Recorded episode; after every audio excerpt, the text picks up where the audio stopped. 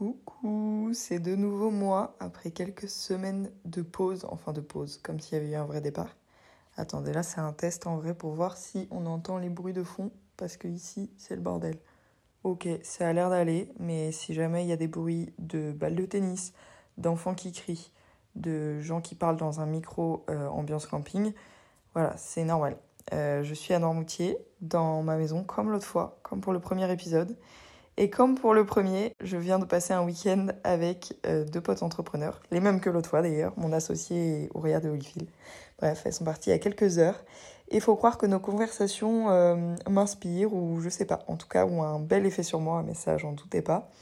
Aujourd'hui, je vais pas du tout vous parler de, euh, des sujets qu'on a pu aborder toutes les trois ou quoi.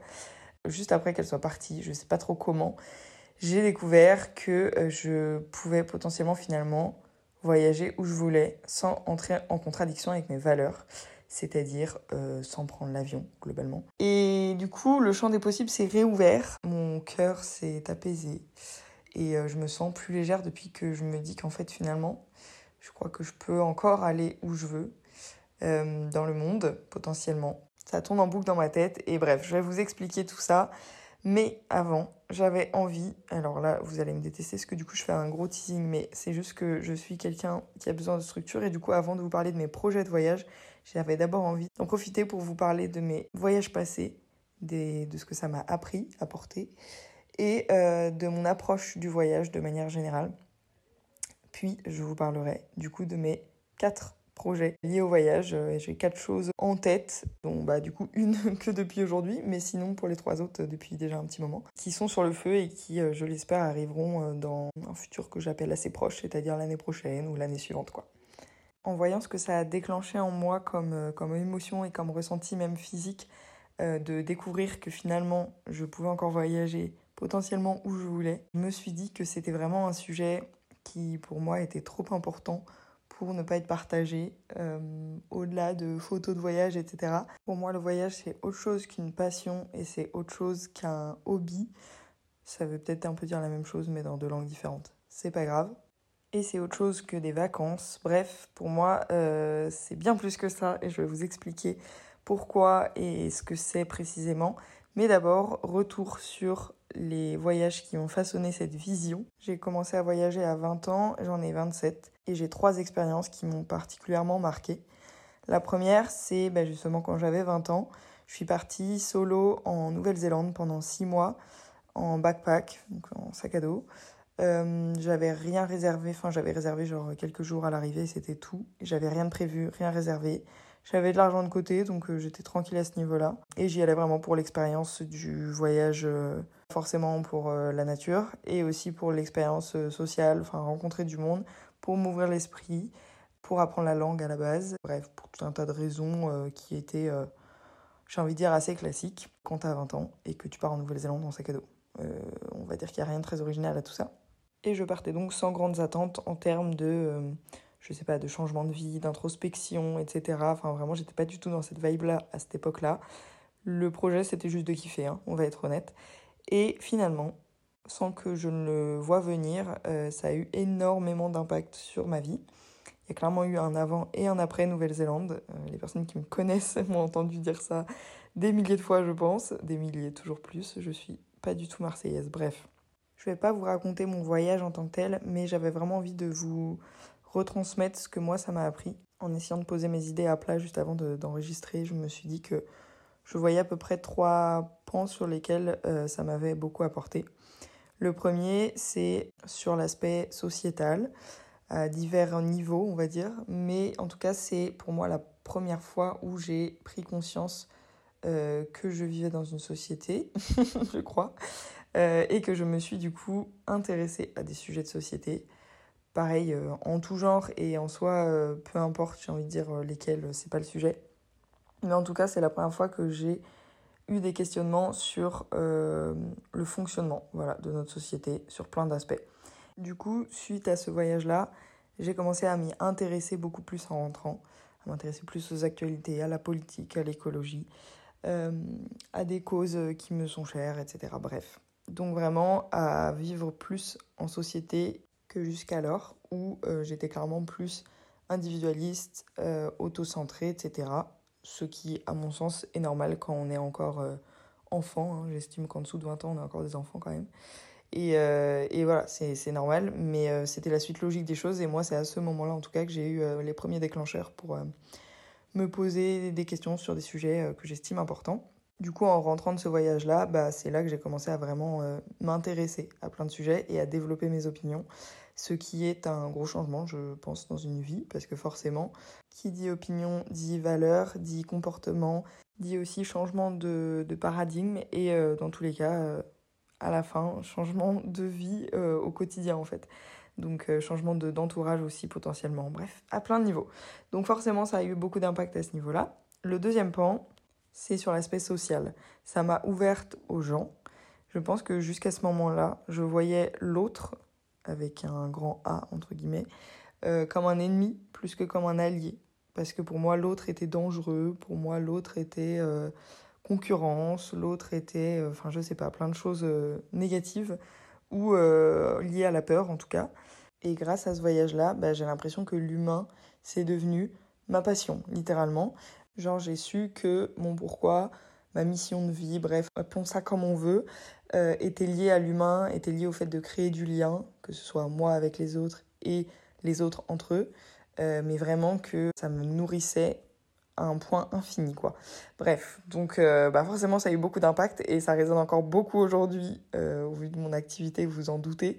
Vraiment pour moi ça a été game changer au niveau de ma relation à l'autre de manière générale. Et le dernier aspect sur lequel j'ai aussi vu un avant et un après, et même je dirais un pendant encore plus fort, c'est sur moi, tout simplement, ma personnalité, ma perception de moi-même, ma connaissance de moi-même, etc. Euh, sur le coup, j'ai lâché prise pour la première fois de ma vie déjà. Et ça, ça m'a fait un effet de dingue, puisque c'est bah, le lâcher prise, on en parle en permanence, et ça paraît être un concept flou, qu'on sait absolument pas comment réellement appliquer, et que là, ça s'est fait de manière euh, naturelle, juste en partant à l'autre bout du monde solo. Euh, et j'ai compris ce que c'était que lâcher prise et euh, ça m'a fait un bien fou.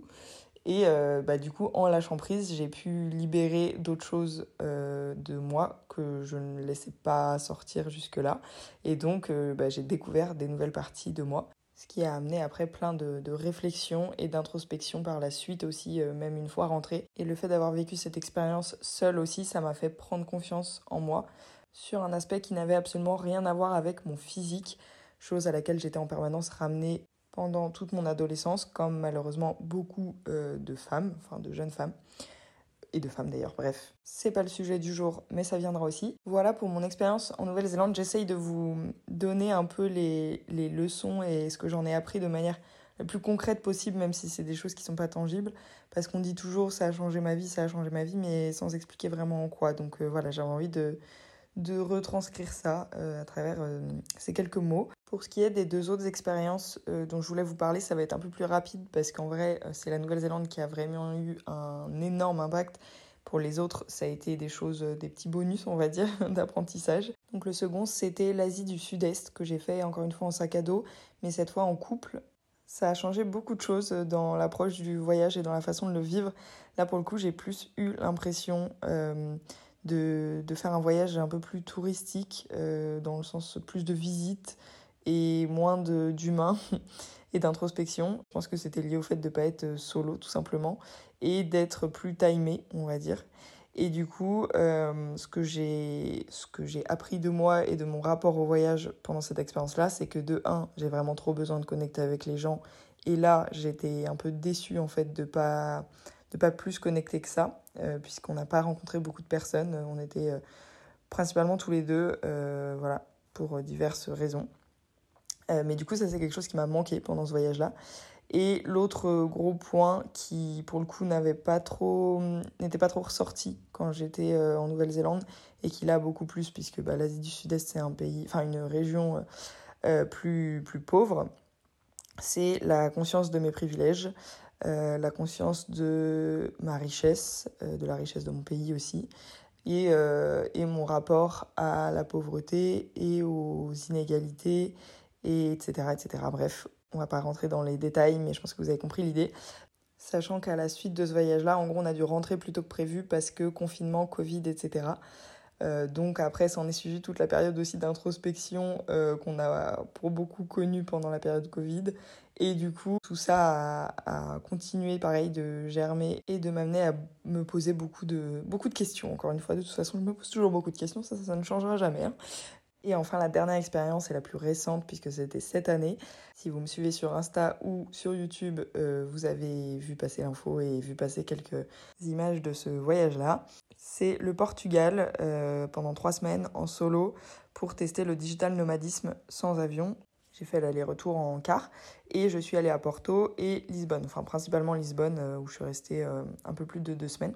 C'était encore une expérience hyper différente des deux précédentes et donc les constats et les prises de conscience, etc., ont été euh, différentes. La seule, le seul point commun de toutes les expériences, c'est le point humain. Là, encore une fois, j'ai fait des rencontres incroyables, euh, des meufs que j'adore et que j'espère revoir. Et bref, donc euh, voilà, ça, ça c'est un point commun à tous les voyages. Mais au-delà de ça, là, ça a été surtout des prises de conscience pro. Coup de boost en termes de productivité, de motivation, de créativité, c'était un truc de dingue. J'ai rarement autant bossé sur une période aussi réduite. Disons que en termes d'heures, j'avais déjà fait largement autant, euh, même bien plus. Mais par contre, en termes de, de résultats, enfin de, de travail euh, effectif produit, euh, c'était un truc de, de, fou, quoi. Et ça m'a permis aussi de prendre du recul sur, de manière factuelle, en fait, sur la situation de mon entreprise et sur ce que je voulais vraiment pour moi sur l'aspect professionnel, enfin pour moi et pour mon entreprise. Ça faisait longtemps que j'avais pas pris le temps aussi de me poser certaines questions et ça a été euh, l'occasion parfaite. Donc bref, euh, beaucoup sur le plan pro et sur le plan humain en gros pour cette expérience-là, euh, mais quand même aussi un constat plus introspectif, plus lié à moi et au perso. C'est tout simplement venu confirmer le fait que pour moi le voyage c'était pas une passion, pour moi, le voyage, c'est une thérapie, littéralement, et je pèse mes mots.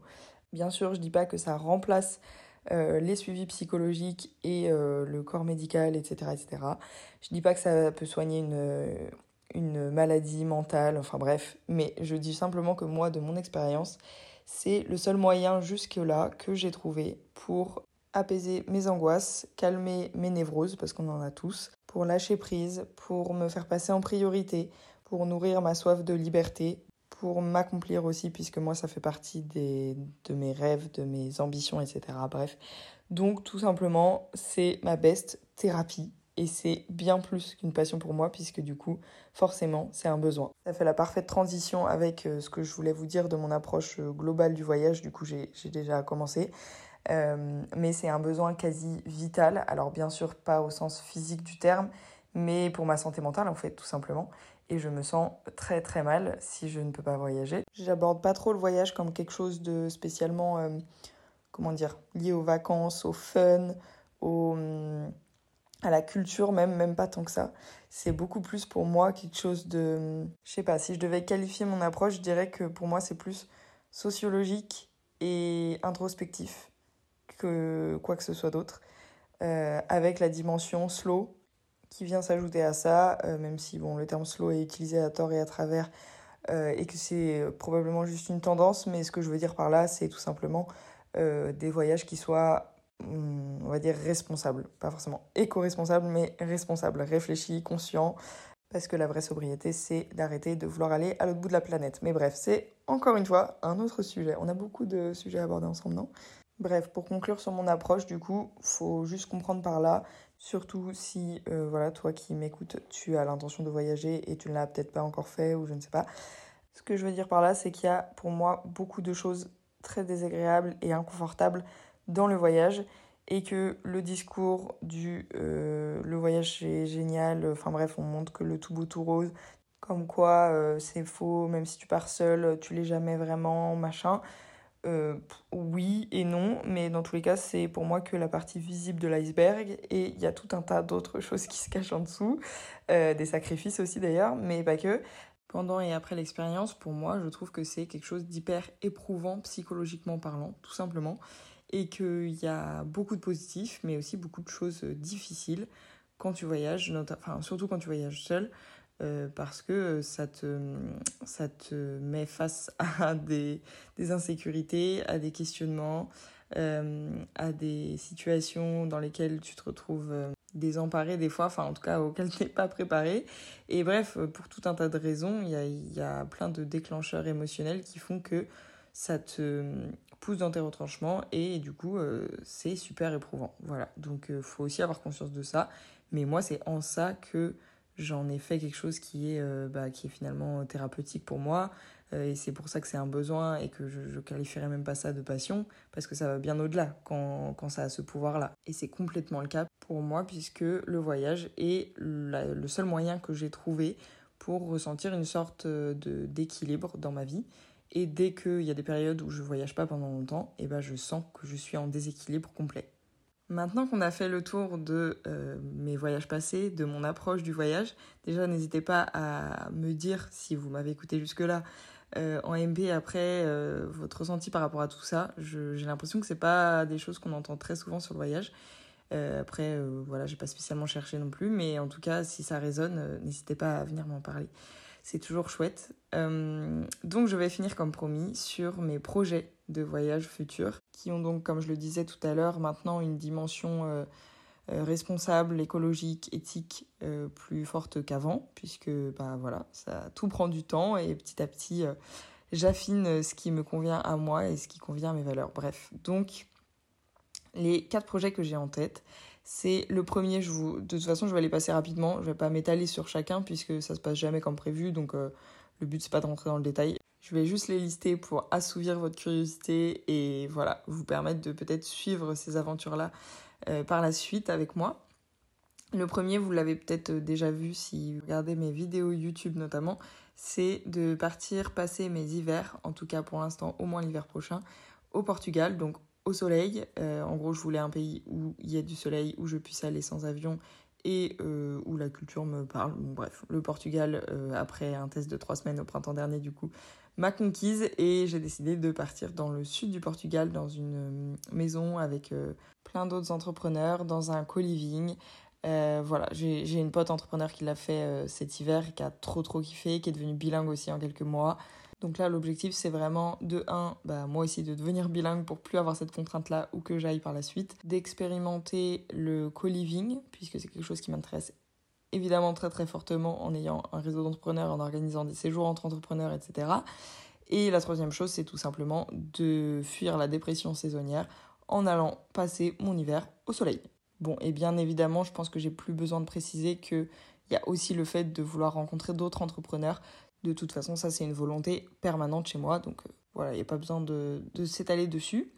Ensuite, pour un projet plus long terme, j'aimerais un jour pouvoir acheter mon van, euh, potentiellement le retaper moi-même ou alors un van clean, enfin ça je sais pas, et à terme terme le faire rouler à l'huile de friture. J'ai appris que c'était possible par euh, Céline de, du compte Is Good. Et, euh, voilà, ça permettrait euh, de, voyager en van de manière plus écologique. Mais déjà, dans un premier temps, avoir un van et, l'utiliser pour pas forcément aller loin, mais juste avoir cette liberté de partir un week-end quand je veux et où je veux et pouvoir dormir n'importe où. Bref, la van life, euh, comme on l'adore, comme je l'ai expérimenté en NZ, en Nouvelle-Zélande, pardon. Et donc euh, voilà, ça c'est un de mes projets, mais celui-là pour le coup c'est plus long terme parce que c'est plus coûteux, plus engageant sur certains aspects et tout. Et les deux autres qui potentiellement vont se faire aussi euh, là dans les deux années qui arrivent, en tout cas j'espère, c'est un voyage en Europe en train avec Ourail. Je sais pas si vous connaissez, je crois que c'est une association et euh, c'est un média en fait euh, qui, bah, qui sensibilise au voyage décarboné et qui, même au-delà de sensibiliser, euh, donne des solutions en fait pour voyager bah, sans avion et notamment en train. Et du coup là ils cherchent en ce moment des personnes qui sont chauds pour tester leur, leurs itinéraires et en échange faire de la création de contenu. Donc bah, autant vous dire que vu que moi c'est ma passion de faire ça, je, ben, c'est un grand oui. Donc là, je vais postuler, c'est jusqu'au 3 septembre pour, euh, pour candidater.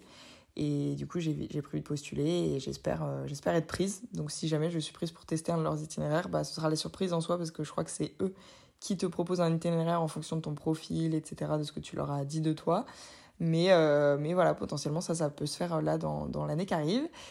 Et on y vient, le dernier projet enclenché depuis aujourd'hui puisque j'ai découvert un nouveau moyen de transport, c'est d'aller euh, au Canada et aux États-Unis sur plusieurs mois.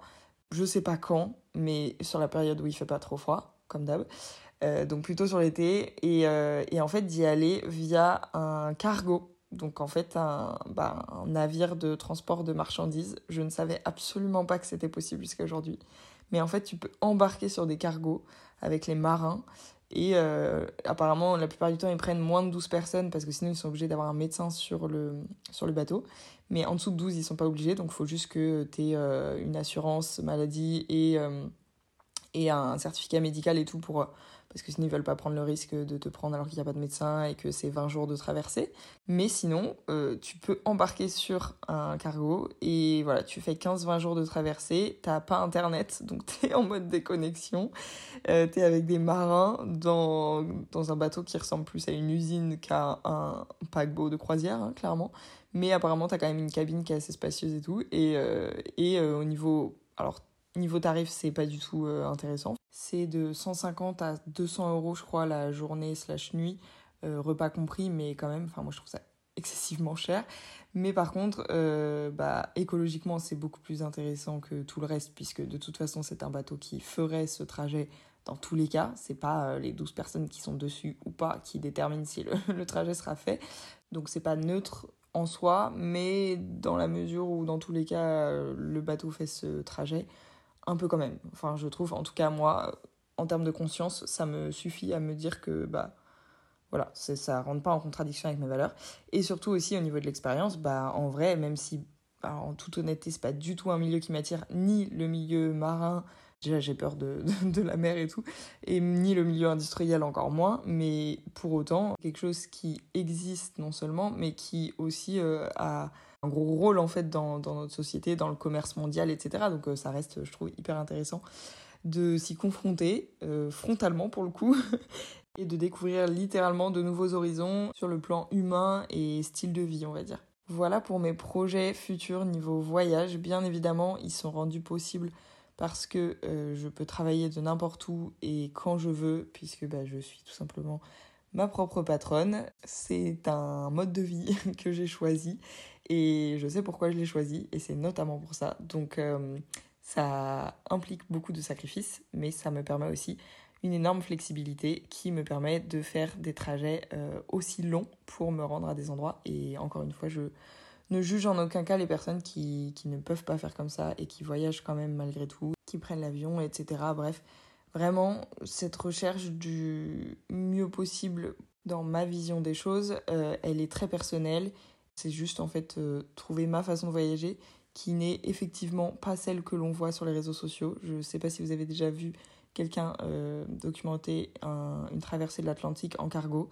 Si c'est le cas, n'hésitez pas à me le dire, ça m'intéresse fortement du coup. Sinon, eh ben, écoutez, je le ferai, je serai la première à le faire en France.